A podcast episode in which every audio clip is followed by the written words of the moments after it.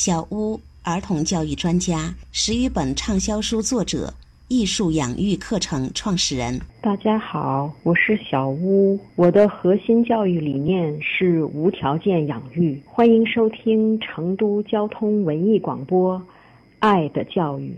好，我们今天晚上的家庭教育节目《爱的教育》呢，已经正式开始了。我是您的老朋友陈爱，在我们今天一个小时的节目当中，还有一位嘉宾，也是大家非常熟悉、喜欢的商雪梅教授。商老师，晚上好。嗯，陈爱你好。嗯，那在今天一个小时的节目时间里呢，我们同样会听到呃一些故事。她叫陈美玲，那她呢其实是曾经的那个人气偶像，因为唱歌非常的出名，一度与这个邓丽君还有翁美玲是齐名的。那陈美玲呢，她有三个孩子，她三个孩子都上了斯坦福大学。她曾经有说哈，她第一个孩子上这个斯坦福大学的时候，她觉得有可能是运气，但是当三个孩子都上了，她说我可能确实。还是懂一点教育。我们今天就会来分享他的一些个就是在家庭教育当中的经验。那今天跟商老师我们一起就先来听，听了之后呢，我们再一起来讨论，好不好？好的。好，我们来先听一下陈美玲的育儿观。我叫陈美玲，哎，我现在是六十一岁，我三个孩子都是在史丹福大学念书的。我学了很多有关教育的问题，所以我就用很多嗯我的方式去教孩子、带孩子。要是比较的多的话，小朋友就是没有信心，他的潜力他不敢给你看到。自我肯定力是非常非常重要的。要是低的小朋友啊，他们可能会去欺负人家、看不起人家。不可以用物质来奖励小朋友。玩具就是玩了两三个礼拜，他们就不喜欢了，掉在一边，不是永久的朋友啊。我记得有一个家长问我，他说小朋友不喜欢洗澡，那我想奖励他，是女孩子，我说，你可以说好，你洗干净，你可以帮妈妈化妆。男孩子的你就跟他说，你做好，你可以跟爸爸化妆，他一定喜欢的。我们都笑得不得了，就是这样子，就是奖励他，好像是一件有趣的事，是。家庭可以交流的是，有很多妈妈就是他们嗯教小孩子的时候，为他们定每一天一个时间表，做好功课才玩。不是的，做功课也是玩，玩的时候也是学习。就是什么是学习，什么是玩，我就是让他们分不开。我，刚好下雨的话，我们就啊什么都不做了，走去玩，在那个。公园的小小水里面，我们放叶子，看谁谁的叶跑得最快，这样子。然后我说啊，为什么要下雨呢？有没有想过给他们很多兴趣去去找，呃，答案？他们看得到、感感感受得到的话，学得很快。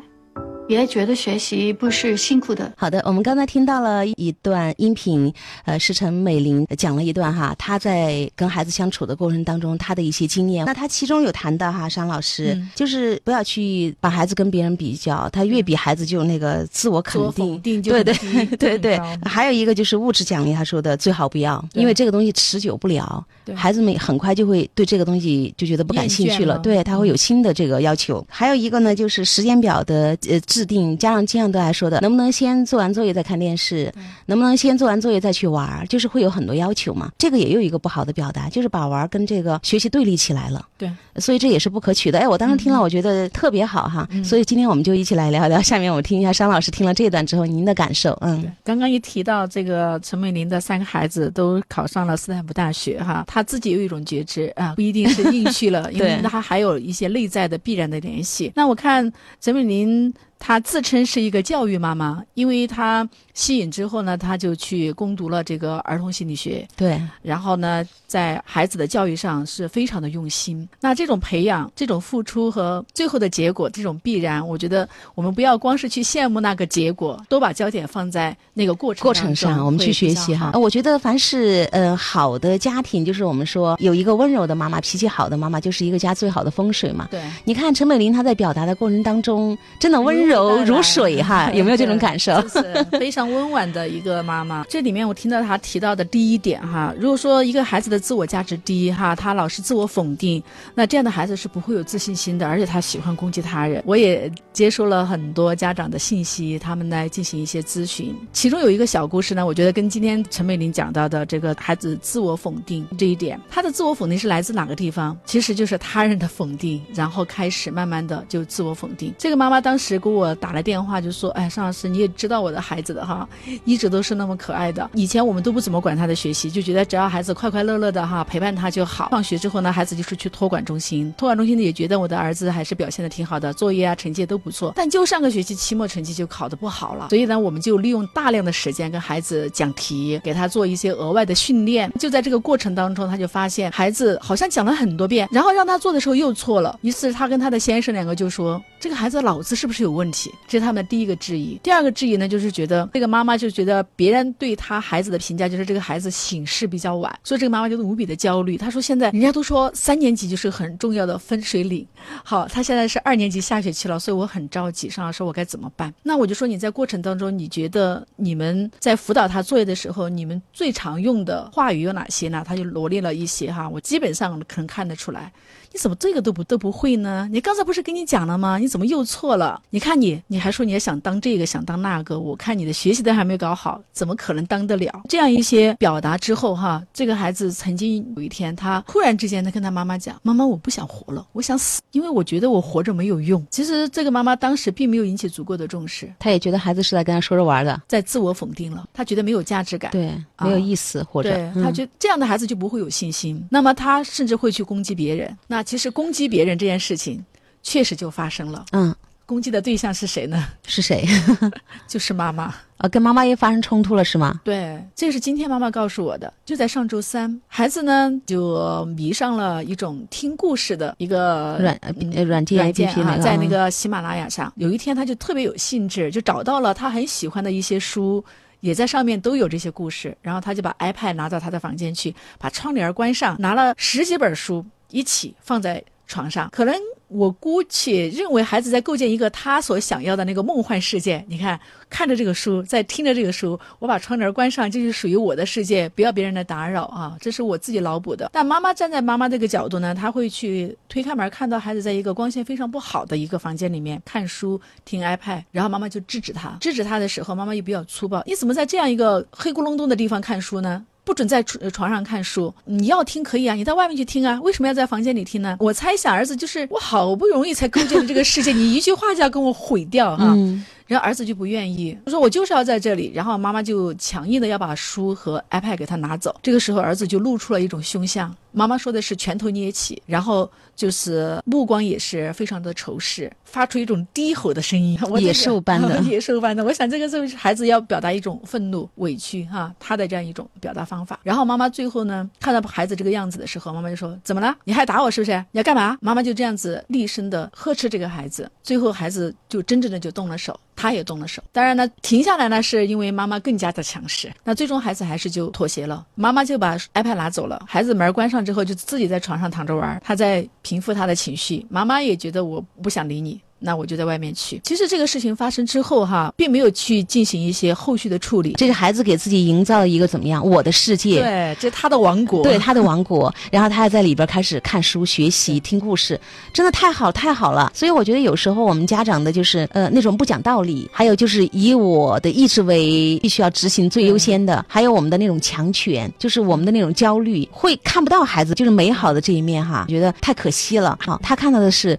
光线这么暗，你会。伤害眼睛，家长是不顾一切的闯进去之后，不仅丝毫没有看到这个美，立刻毁掉，对，立刻毁掉，还跟孩子起冲突。就像你说的，我的世界被侵犯了，对，所以孩子很愤怒。就是我们看这个后果有什么哈，尚老师，第一就是妈妈没有看到孩子的努力，他的用心，我只希望看到我的标准。我希望你在一个窗明几净的环境里边儿啊，灯光很明亮的地方，或者是看着数学，看着语文，我那个时候我会心满意足。第二点，今后孩子就像你说的，二年级开始跟妈妈动手了。我身边已经有朋友四年级的孩子就已经到了青春期那种叛逆的。强度了，家长已经 hold 不住了。而且这样的孩子面对一个横冲直撞的父母来说，我不觉得他会有多么热情的想去投入到学习当中，因为他其实在学习的过程当中会被家长多次这样子去粗暴的消耗、干涉跟打扰。这些追根溯源哈，妈妈其实是因为一份爱，她的起心动念肯定是爱，但是这个爱她的视角呢，就因为她个人的关注，她就把旁边的东西都屏蔽掉了。她关注两样东西：第一，孩子的眼睛；还有呢，就是孩子的学习。那这个时候，可能家长更关注的，有可能是孩子这次期末考试都没考好，那你应该好好的练习啊，多练多点数学题啊。你看我昨天跟你讲的题，你是不是跟你讲了几遍你都没有搞懂？变本加厉的关注，那这种量的这种骤变哈，我就给孩子来讲的话，他是吃不消的。其实我觉得特别痛苦的一点，就是在于家长他们使了很多的劲儿，本着爱的这个本能，但是呢，确实没有方式方法，一股脑儿的给孩子想要迅速的把它补上去。尤其是在作业的陪读上，我们说面对一个二年级的小孩儿，如果爸爸妈妈用大量的反复的、重复的、不停的讲、不停的说你怎么这么笨，这对孩子排山倒海的一个，其实就是在攻击。乖小孩、聪明的小孩，一下子变成一个他是不是脑袋有问题的小孩，而且变得易怒暴躁哈。其实真的这都是父母的应对。我原来在做节目的时候就讲过一个主题哈，就是孩子的情感安全。情感安全来源于哪里？来源于父母的反应、父母的言行。孩子就直接的是这样子表达了的。我觉得你们都不爱我了，我觉得你们不要我。对啊，你看我都觉得我是一个没有用的人。你看他的自我价值好低，真的不是孩子的一种什么稀奇古怪的想法，而是他的内心在呼唤，在滴血。我觉得这一点家长一定要及时的关注，千万不要觉得孩子小，哎呀，待会儿我哄他一下他就好了，不是那么简单的。家长的每一次锋利的语言，他会像钉子一样钉在孩子的心里，他的这个创伤是拔不掉的。对，最后孩子长大了，他是千疮百孔，而不是说自动愈合、完美无瑕，不会的。而且在二年级的时候，用这样的一种方式去损害、消耗孩子的学习热情，得不偿失。我劝那些家长不要管孩子，我是觉得，如果你们的学习成长不够，没有方式方法，不知道该怎么去辅导，而且你觉得越辅导，你跟孩子越痛苦，亲子关系越糟糕，就是你们之间的伤害越大。其实家长可以放手。对，其实不管 对不管还好一点，越管这个问题真的越大，就是尤其是对孩子的伤害，我们说有时候真的是不可逆转的，有没有这种感受？就是那后来我在跟这个妈妈进行探讨的过程当中，哈，这个妈妈也真的是属于很很爱学习，也愿意去反思，想成为一个更好的妈妈的这样一个意愿。她说：“哎呀，现在我回想起来，我跟儿子说过这样的话，哎呀，你的数学就是没有遗传到我，你看你的这个数学不好吧？你看说这句话，实际上就是一种我高你低，还是听得懂的呀。”在早期我们节目当中多次讲到，跟小孩子相处，家长弱一些，孩子就会变得强大起来。但是爸爸妈妈老是就俯视他，然后就这样否定他，对否定他，然后打击他、挖苦他、讽刺他。而且妈妈说，她还曾经说过，当孩子说“哎，我未来我想干什么干什么”的时候，妈妈也说过这样的话：“哎呦，你还想干什么呢？你看看你的学习，你先把学习搞好再说。”你看，这种其实就是对于孩子，我还在萌芽一个愿望的时候，我就告诉你不行的，对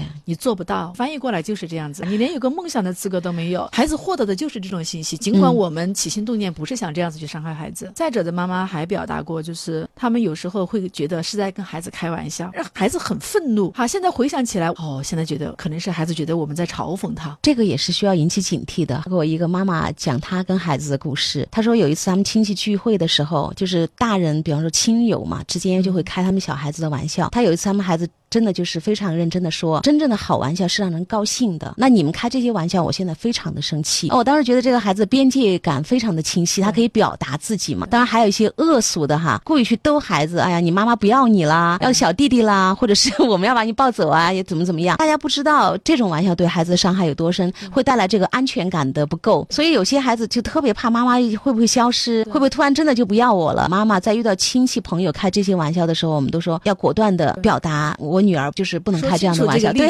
就是要要表达自己的立场。好多家长说不好意思，抹不开面子。那其实我们都有建议，那么你就笑一笑，赶紧抱着孩子离开这样的环境。你要保护自己的孩子。所以你看，在教育当中，真的就是细节累积起来的。陈美玲就经常讲到，孩子一定要有自我价值感，他对自己是认可的，他觉得我能，这是特别好的一种感觉哈，孩子才会自信。还有一个就是梦想必须要保护。哎，但是我们好多家长就是你说的冷嘲热讽、打击、挖苦、讽刺。对，家长这样子做的时候，他肯定还是有一种动机哈，就觉得哎，也许我这样子压他一下，他就有动力了，他就会这个马上痛定思痛，痛改前非。这真的是想多了。嗯，孩子不会因为我们的这样一种打压，他就滋长出一种哎，我要变得更好的这样一种力量。其实我们设身处地自己想一下，家长妈妈在工作当中不停的被领导否定，不停的哈，每天攻击你，我不知道我们哪儿来的激情跟热血，我们会觉得哎呀，我肯定不适合这个工作，我待不下去了。孩子一样的感受。今天我们放了一小段陈美玲的这个音频，她是一个教育妈妈，三个孩子都上了斯坦福大学。我说妈妈的状态，她说话的这个语气让人如沐春风，跟她相处是多么的愉快。两种不同的妈妈的状态，对，就是如果商老师你发现孩子啊听到这个故事特别激动，一下子勾起了哈看故事书啊这样的一个兴趣，孩子这个时候他是特别专注，有学习的欲望，而且他是兴趣多么的大。一个人沉醉在这样一个美好的时刻，如果是你遇到这个场景，我们来示范一下，就是好的做法应该是怎么样子的？我觉得今天我们要所做的这个所谓的示范哈，真的不是话术，不是说这个说话的技巧问题，根源还是在于我心里我想要什么，感受是什么。如果是我的孩子这样子做了哈，我想我进这个屋之前，我是没有带着他学习不好这份焦虑进去的，因为我觉得小学二年级嘛，学习好不好，我觉得这个真的不是那么的尖锐的要去面对的一个问题，焦虑是很可怕的，就是会吞噬我们。其实当时这个妈妈在咨询我的时候，我我在车上回复这个妈妈，我儿子在旁边就。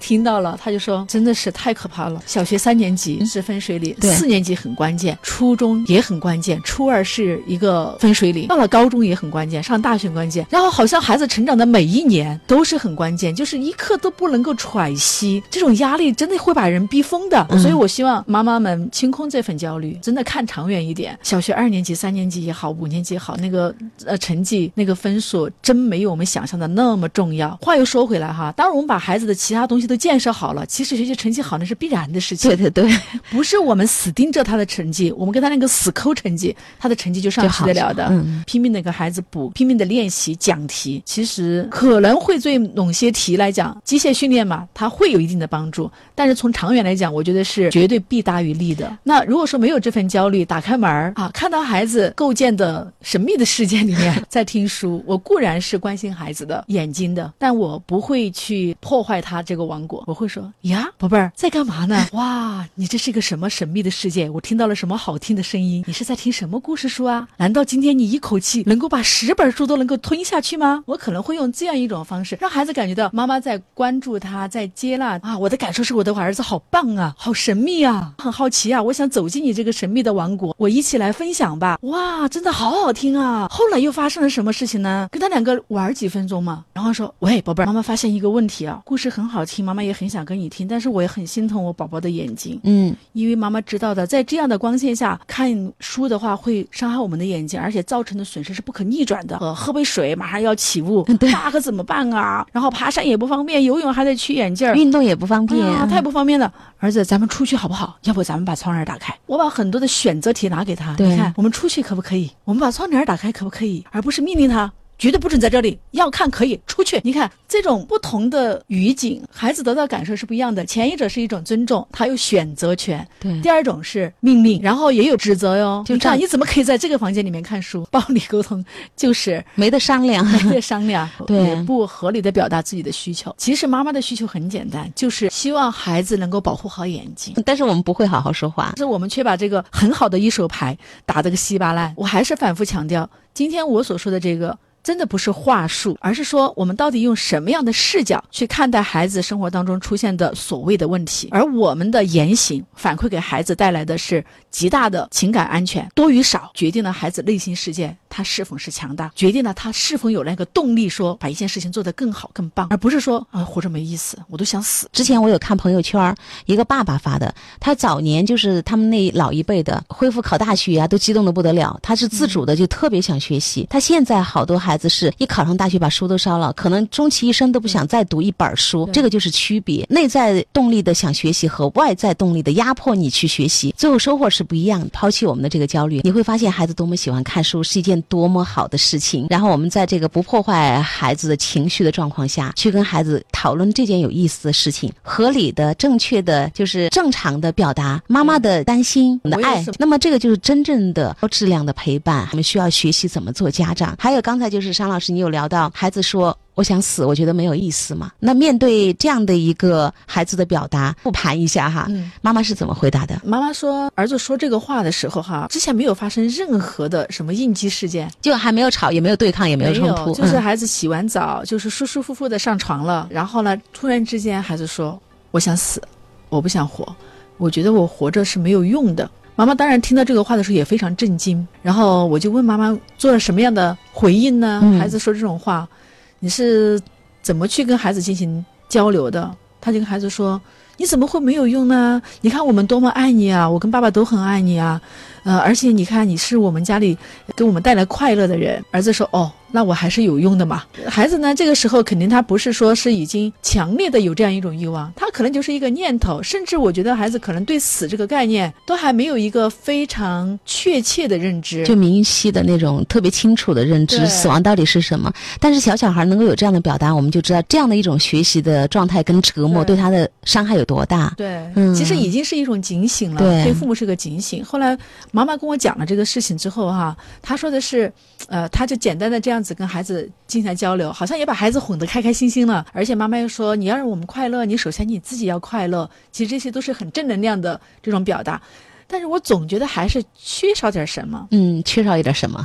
嗯，因为妈妈觉得这样子说了之后，这个事情就过去了，她也没有再去重新把这个事情找到什么机会跟孩子进行一个交流，或者说再去进行一个很好的互动，去梳理一下，或者去更多的关注。